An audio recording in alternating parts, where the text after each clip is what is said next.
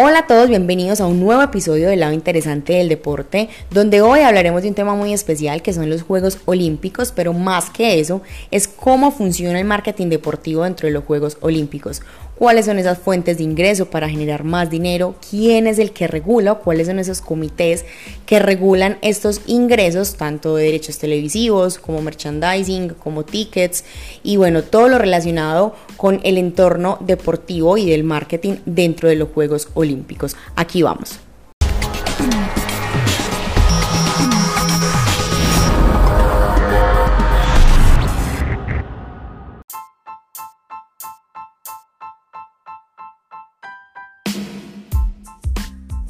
Cada cuatro años vemos cómo se celebra la fiesta deportiva más grande del mundo y me refiero a los Juegos Olímpicos. Estos Juegos Olímpicos obviamente también tienen su marketing y promoción y ustedes se preguntan cómo funciona.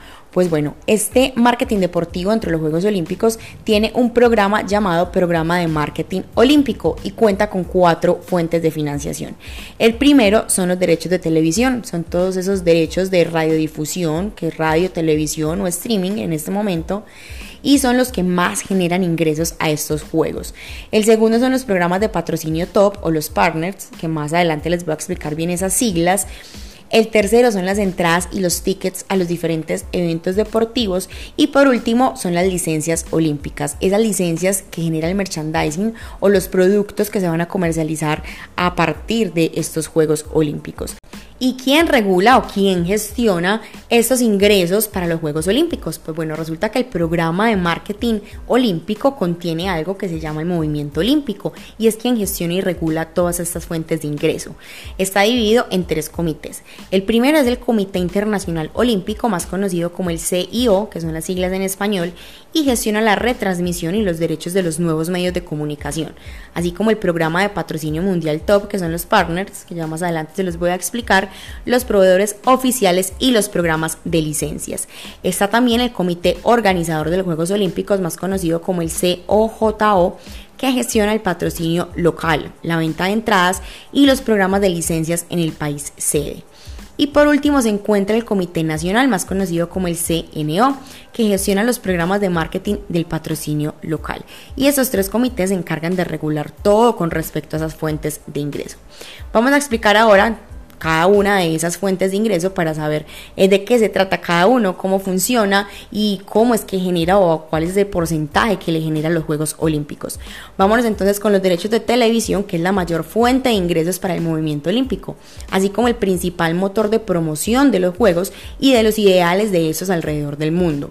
Además, la cobertura televisiva de los Juegos Olímpicos permite a los espectadores de todo el mundo presenciar los Juegos sin pagar un solo peso gracias al acuerdo de difusión gratuita con los canales de televisión.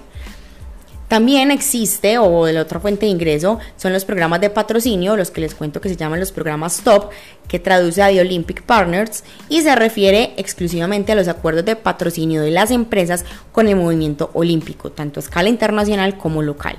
El apoyo del sector empresarial va más allá de la inversión financiera y suministran tecnología, productos, servicios, conocimiento y personal para administrar las operaciones de estos juegos que se estarán jugando. Y aunque la expresión patrocinio olímpico puede hacer referencia a diferentes acuerdos entre empresa y olimpismo, pues va más allá del simple, de, la simple o el simple patrocinio económico.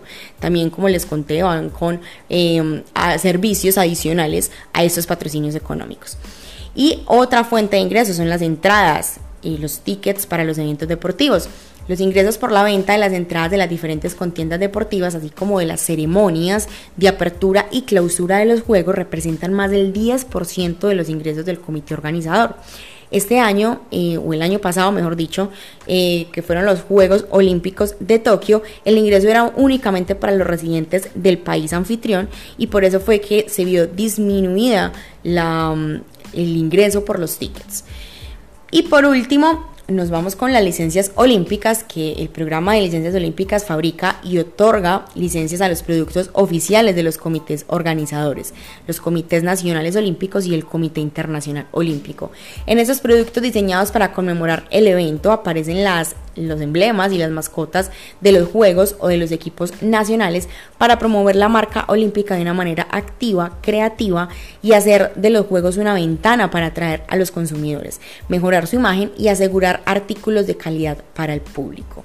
Y bueno, si les gustó este episodio, quieren saber más sobre los Juegos Olímpicos, cómo funciona este marketing y cosas específicas sobre los Juegos del el año pasado o los que vienen, eh, estén pegaditos a este podcast porque viene más información sobre el tema. Un abrazo para todos, muchas gracias por escuchar el lado interesante del deporte. Chao, chao.